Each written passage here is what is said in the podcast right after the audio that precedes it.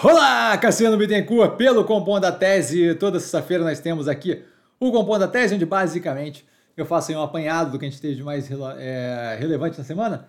Tá? Acaba que hoje em dia a gente tem várias é, coisas aí sendo jogadas por short e real, então isso daí acaba ajudando já a ter mais aprofundamento ou já ter noção do que eu vou falar aqui. Eventualmente aqui a gente tem o apanhado geral que ajuda a consolidar tudo, mas já tem aí bastante informação jogada, tá? Como sempre, importante lembrar o que eu falo aqui nada mais é do que a minha opinião sobre investimento. A forma como eu invisto não é, de qualquer forma, modo em geral, indicação de compra ou venda de qualquer ativo do mercado financeiro. Aqui embaixo na descrição desse vídeo, se você clicar ali em mostrar mais, você vê os links das notícias que eu devo que, que, que dá para usar para expandir aqui o que eu vou comentar durante esse vídeo, certo? A gente começa com vários índices aí de inflação e crescimento saindo no, no mundo, tá? O Brasil aqui com a inflação atingindo, é, ficando ali no, em 2023 abaixo do teto da meta, em 4,62%, tá? apesar de ter vindo um pouco acima do esperado é, no mês de dezembro, ainda assim é um indicativo aí de continuidade do arrefecimento da inflação, tá? mostrando justamente a continuidade, o indicativo da continuidade da inflexão do macro, possibilitando justamente a redução contínua dos juros. Tá? O que para a gente é bem positivo, mostra justamente o cenário de tese alinhada. Se você olhar lá no começo do ano, ninguém tinha expectativa de que fosse ficar dentro da banda da meta ali é, a inflação aqui no Brasil, certo? CPI, o Consumer Price Index, o preço, o IPCA lá dos Estados Unidos, certo? Vindo ali com 0,3% é, por cento de subida em dezembro, fechando o ano em 3,4%, um delta pontada para cima, ainda assim, é, com como eu digo aqui, né, tanto na, caso da economia brasileira como na economia americana, a gente vê alguns sinais de maior força, é, especialmente emprego, tanto aqui quanto lá, alguns sinais de mais fraqueza, e aí isso daí acaba sendo corroborado também por índices, um, alguns puxando para cima, outros puxando para baixo. Aqui é um delta acima do esperado, ainda assim, muito controlado, muito contido, especialmente quando se olha é, para a parte ali de dentro do, do índice, você vê que tem algumas partes com arrefecimento, outras com crescimento, então nada preocupante. Na sequência, a gente teve justamente o PPI, o preço ao produtor, tá caindo pela terceira vez consecutiva, terceiro mês consecutivo, é, é, caindo sem ser esperado isso, está esperado uma subida, tá justamente já contratando na cadeia de produção é, deflação futura, certo? Então, como, como, como dito aqui, certo? Tudo alinhado com a tese, uma, um direcionamento, tanto no Brasil quanto lá fora, tá? para um soft landing, para um pouso suave aí da economia, sem ter, o que isso quer dizer? Né? Sem ter é, que, que, que machucar demais a economia, tá? sem ter que ter uma recessão, uma queda muito agressiva da economia, para ter o controle da inflação. E é isso que a gente vem é, sendo entregue. Na China, a gente tem tanto o CPI quanto o PPI, tanto o preço ao consumidor quanto o preço ao produtor caindo, o, ao consumidor caindo 0,3%, tá? o ao produtor também saiu, se não me engano, mais cedo hoje, mas o, a gente tem aí o, a inflação da China caindo, é... Cadê aqui o do produtor? É, o do produtor teve uma queda anual de 2,7%. Se não me engano, bom, eu não tenho 0,3 acho que caiu, tá? É, de qualquer forma, a gente vê o quê? Um cenário ali deflacionário também na China, que mostra justamente uma redução aí na pujança econômica, algo que a gente vem comentando há bastante tempo, arrefecimento contínuo da economia global.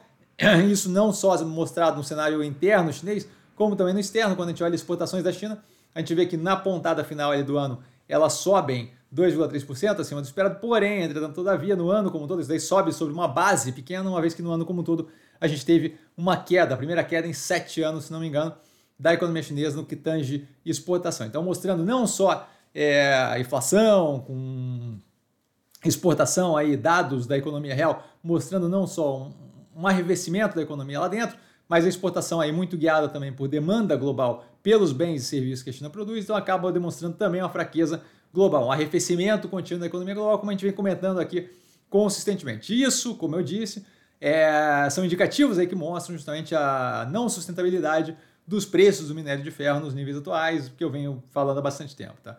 No que tange o governo, a gente vê a questão comentada lá na época da eleição, né, com relação a checks and balances, os três poderes atuando de forma independente é, e o fato de a gente ter um legislativo bem descasado do executivo, certo? Com bastante força no centrão e alguma é, oposição também com força, é, garantiria justamente esse checks and balances, né? esses pesos e contrapesos. o que garante justamente que a, a gente tem uma diferença grande entre a vontade do governo de fazer e a capacidade de implementar. E a gente vê isso indicado agora pelo número de MPs que foram convertidas em leis, sendo a menor em duas décadas para esse ano de governo que passou agora, justamente garantindo que a gente tem ali é, uma capacidade ali do governo de implementar qualquer coisa muito mais amarrada, dando não só é, previsibilidade para onde vai é, as questões políticas aqui no país, como também justamente garantindo que não vá de forma alguma para nada mais extremo, certo? Então acaba sendo positivo, justamente comentado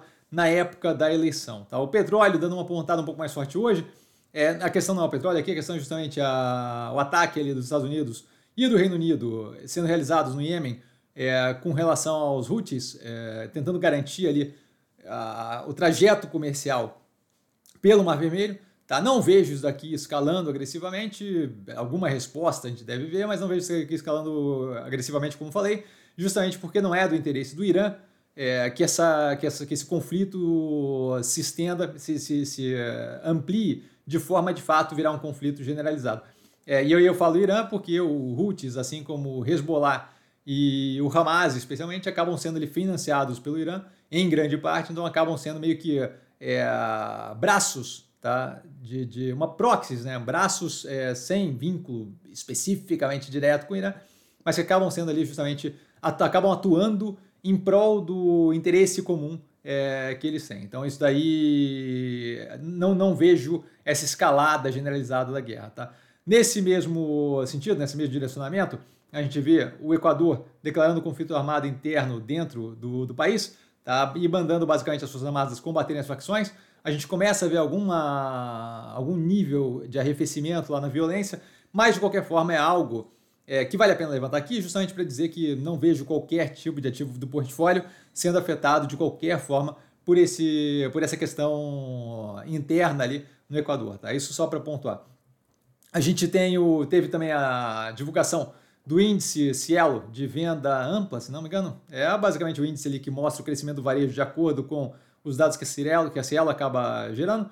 Tá? A gente vê ali o varejo em dezembro crescendo 1,1% é, ano contra ano. Tá? Nada pujante, mas vem justamente confirmando o que a gente tem visto por outros índices, que é basicamente ali o varejo ano contra ano, não em queda, mas basicamente ele estável. Né? Alguns índices mostrando alguma subida, outros alguma queda, basicamente ali quando a gente olha, é, dado que não, não, não consegue se englobar o varejo como um todo, quando a gente olha, a gente vê mais ou menos é, uma tendência, ali, um indicativo de estabilidade. Tá? E por último, aqui nas notícias mais gerais, 28 frigoríficos passando por inspeção do órgão responsável por isso da China, 20 deles de bovino, o que para a gente é mais relevante com relação à Minerva, mas afeta também Marfrig, BRF, é, JBS, mas mais relevante para a gente aqui pela Minerva, tá? especialmente pelo caráter exportador agressivo, maior exportadora da América do Sul. A gente tem ali a possibilidade de eventualmente ter aprovações a mais, é, melhorando aí a capacidade de lidar com a dinâmica é, de exportação, de onde vem o gado, briga no preço, é, o dinamismo aqui justamente comercial que a Minerva tem para poder exportar, inclusive em casos de algum tipo de problema em outros dos países que a gente usa, a gente poder é, reverter com maior facilidade é, demanda local de outros lugares para cá e por aí vai, certo? Algo que a gente vê eventualmente acontecer, caso que aconteceu, por exemplo, de, é, passando demanda que era aqui do Brasil durante a questão da, da ECB, da encefalopatia EBC, encefalopatia bovina, encefalopatia espongiforme bovina, EEB, tá? O a vaca louca, é, passando parte da exportação que era aqui do Brasil, que acabava ficando travada com a China, para outros lugares a gente consegue ganhar mais dinâmica disso ainda. Passando para os ativos que não estão no portfólio, de via aéreas, anunciando prorrogação de contrato com a Vestas até 2028, Tá? Aí prevendo, ele prevendo aqui aspas, tá? É, possibilidade, ele tem, existe a possibilidade de um incremento de receita de 7,6 bilhões de reais. Isso daí a própria operação, quando fala no fato relevante, fala de dependendo de uma cacetada de coisa, pode vir a acontecer, no melhor dos casos, e por aí vai. Tá? Então, assim, esse essa prorrogação do contrato tem ali inúmeras condições, incluindo demanda pela Vestas. Então, assim, é mais uma carta de intenção do que propriamente alguma garantia firme de demanda para a operação. Tá? E a Petrobras informando que não vai renovar a licença das marcas para a Vibra, a mais importante delas, a, o posto BR, né? E isso aqui vence esse contrato no, em 2029, então ainda tem um tempo aí, mas é, vai no direcionamento daquilo que a gente tem visto do governo em conjunto com a Petrobras, que é justamente de tentar desfazer ali os negócios feitos anteriormente. Nesse caso aqui, não tentando ainda desfazer, mas justamente a, a Vibra é clara, a, a, marca ali né, da BR, dos pós-BR, claramente relevantes para a operação. Acho que seria uma perda violenta para a Vibra na parte de distribuição de combustível perder aquela marca. Então a gente começa a ver meio que uma tentativa de torcer aí o braço da Vibra. Vamos ver para onde é que isso aqui desenvolve. Tem bastante coisa para acontecer ainda, mas não é um movimento negativo e é um, bem, um movimento bem casado com a tentativa ali de justamente voltar atrás a, o, o sindicato ali já pediu, já estava pedindo investigação da venda da BR distribuidora, hoje Vibra, tá? E por aí vai. Então acho que isso aqui é a continuidade daquele embrólio do governo cada vez mais colocando a mão na Petrobras, reforço, não toco na Petrobras com uma vara de 10 metros, agora espalhando ali um pouquinho para a Vibra, inclusive. Tá? Passando aos ativos do portfólio, a gente teve MRV com dois dias de queda agressiva, não vejo racional. Tá? O primeiro por especulação, é, comentado, né? especulação de prévio operacional negativo, então a prévia operacional veio, na minha visão, bem positiva, certo? Primeira geração de caixa é, no quarto trimestre em três anos, a operação gerando ali 140 milhões de caixa no, na operação aqui do Brasil. Mais do que isso, melhoria no ticket médio, a gente teve recorde em venda, recorde em venda anual e no trimestre. Então, assim, não vejo qual é a lógica para isso. É, reforça, assim, o preço continua caindo, a gente vai ter aumento agressivo de posição aqui, sem pressa, mas, mas, mas também, assim, é, se, se der mole, vai levar. Tá? Então, não vejo racional algum para isso e acho que, é, uma vez colocado a, aquela história de que ah, a prévia operacional vai vir ruim, quando não veio ruim, aí tenta se inventar 10 mil motivos para justificar besteira como todo. De qualquer forma, Zero preocupado do que tange isso, certo? É desconto. A Azul é, vindo com é, continuidade da melhoria operacional em dezembro, certo? Receita operacional ali, inclusive, é, por assento e quilômetro rodado, vindo bem positiva. A operação aí, basicamente, é com continuidade da melhoria paulatina da operação. A operação que já roda melhor do que o pré-pandemia, é, começa agora a ficar cada vez mais discrepante ali, a precificação que está bem abaixo do que naquele mesmo período que a operação não estava tão positiva. Passando aos podcasts, a gente tem o CBN Entrevista falando justamente é do autor da PL de desoneração da folha, tá? Que o governo quer impor a agenda que não sustentou no Congresso, então basicamente comentando a MP, a medida provisória, com a tentativa de reonerar a folha de trabalho. Reforço, não acho que isso passa, a gente tem comentários aí do governo falando inclusive de, ao invés de passar isso daqui, né, da reoneração de trabalho, é, voltar a cobrar é, imposto sobre importação abaixo de 50 dólares, é, de importação abaixo de 50 dólares, justamente para poder é, fazer o, a renda que não virá da remuneração, que para a gente seria positivo, porque duas questões que a gente acerta numa raquetada só. Tá? Vale a pena ouvir a entrevista. A gente tem o The New York Times, o New York Times com The Daily, tá comentando ali o, o que o Trump o que o Trump está tentando implementar nos Estados Unidos, que é o caso de que ele era presidente, então ele tem imunidade total para fazer o que ele quiser e nada é que é crime, o que é simplesmente absurdo, mas assim o argumento jurídico é simplesmente é, engraçadíssimo e divertido de ouvir, vale a pena para quem quiser. O Drum Tower da The Economist falando justamente da eleição de Taiwan, é, Taiwan goes to the polls e aí, vale lembrar, né? Na segunda-feira me perguntaram quais eram as, as, eleições que a gente teve, que a gente vai ter, que são relevantes nesse ano e tal. E a eleição aqui de Taiwan, se não me engano, é agora no sábado. É... E aí você me pergunta, né? Pô, Cassiano, você não comentou essa? Não comentei essa porque eu não acho que essa eleição é relevante. Eu acho que é, é, é interessante ele conhecer os partidos que estão participando e por aí vai. Acho que, que, você acha que você acha que quem for eleito vai dar alguma diferença? Acho que vai dar zero diferença. Quem for eleito vai dar mais desculpa ou menos desculpa para a China ser truculenta mas não acho que vai fazer qualquer diferença, independente de quem for eleito, o processo que a China pretende, que é de tomar Taiwan de volta. Então, assim, é, por que, que eu não coloquei isso aqui como sendo uma eleição relevante? Porque eu não acho que muda nada. Você pode ter, se não me engano, o PLA é, sendo eleito mais para a parte de independência, é, se desvinculando da China, e a China vai alegar: ah, tá vendo? Vocês estão tentando brigar com a gente, aí vai sentar a porrada em Taiwan ou você pode ter o mais pau mandado ali, que agora não lembro qual é o nome do partido. É, e aí vai ter que começar, vai, vai começar um movimento também de tentar vincular de novo. Então, assim, o resultado final é o mesmo, certo? O resultado final é que, com mais truculência ou com menos truculência, a gente vai ter a China tentando implementar o que eles têm vontade de implementar, que é justamente tomar Taiwan de novo como parte é, do, do país. Tá? Então, assim, por isso da minha fala de que não faz diferença. É a mesma coisa que ah, a Rússia hoje em dia tem muita relevância no cenário geopolítico. A eleição na Rússia vai fazer alguma diferença? Não vai, porque vai ser eleito Putin, ponto. Certo? A outra que tentou, a mulher que tentou concorrer contra ele já está já, já tá anulada, já não pode mais concorrer. O antigo opositor mais forte, Navalny, foi envenenado e está preso e foi mandado para a Sibéria. Então, assim, é outra que não, não, não tem.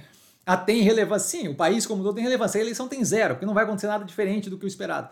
Certo? A menos que aconteça algo que a gente não consegue prever, ele ser assassinado, alguma coisa do gênero, é, não, não tem muito que, o, o, que imaginar ali, certo? Então aqui vai na mesma direção, é relevante, Taiwan é relevante, a discussão toda, China, Taiwan, especialmente com vínculo ali Estados Unidos, é o Pacífico, é relevante? Claro que é. O que não é relevante é a eleição, porque a eleição vai mudar, o que vai mudar é, é o grau de truculência que a China vai tocar daqui para frente. Mas o que ela, ela vai continuar tentando fazer, o que ela ia continuar fazendo, é vide Hong Kong, certo? Hong Kong foi a, foi, foi a mesma coisa, certo? Ah, blá blá blá, a gente não vai fazer nada, arranja uma desculpa e faz igual, tá? Então, basicamente isso, tá?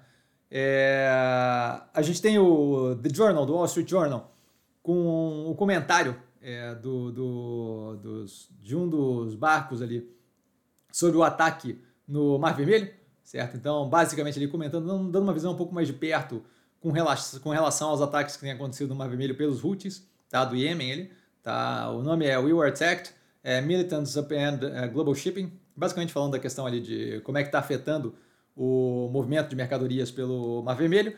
E por último aqui para fechar, é um mais para se divertir assim, o Planet Money, é, Planet Money, falando, de, mostrando toda a lógica de autonomia das vontades, é, o vínculo entre as relações comerciais de várias pessoas lá em 1500, 1600, alguma coisa assim, é, aí, é, século XVI, tá? É, mostrando justamente como é que acontecia a dinâmica toda de exportação de, de, de, de, de, de né? de comércio internacional de porcelana e por aí vai, e como é que isso daí afetou uma linha específica de navios que afundava muito mais que os outros. E aí mostra toda a teoria econômica, o incentivo econômico das coisas e como todo mundo agindo naquele momento em interesse próprio causava justamente um dano absurdamente maior pura e simplesmente por é, descasamento das informações e por aí vai, e interesses, é, meio que um meio que teoria do, dos prisioneiros aqui, meio que teoria dos jogos. Bem interessante, bem nerd para quem gosta. Tá, galera, por hoje ficamos por aqui, tarde demais já. É, vale lembrar, não, precisando de mim, tô sempre no Insta, arroba com sim. Só ir lá falar comigo, não trago a pessoa amada, mas sempre lá tirando dúvida. E vale lembrar que quem aprende a pensar bolsa opera como mero detalhe. Amanhã a gente vai ter análises. Tá? A da Camil é possível que eu tenha que fazer sem o QA, sem o perguntas e respostas durante a teleconferência, só com, a, com base no material mesmo, porque tive problemas aqui, eu não sei o que aconteceu, o Zoom não tá. É a segunda vez já que eu vejo isso. O Zoom não está tocando som, então não consegui gravar a teleconferência, eles não colocaram ainda online. É, de modo que é possível que a gente faça só com. com não, não é nada que seja um problema, porque a gente está acompanhando a operação há algum tempo já, mas é possível que a gente faça só com base no material e não com base no perguntas e respostas lá durante a teleconferência, tá? Mas amanhã a gente vê, de qualquer forma vai ter análise amanhã aí. Valeu, galera, beijão!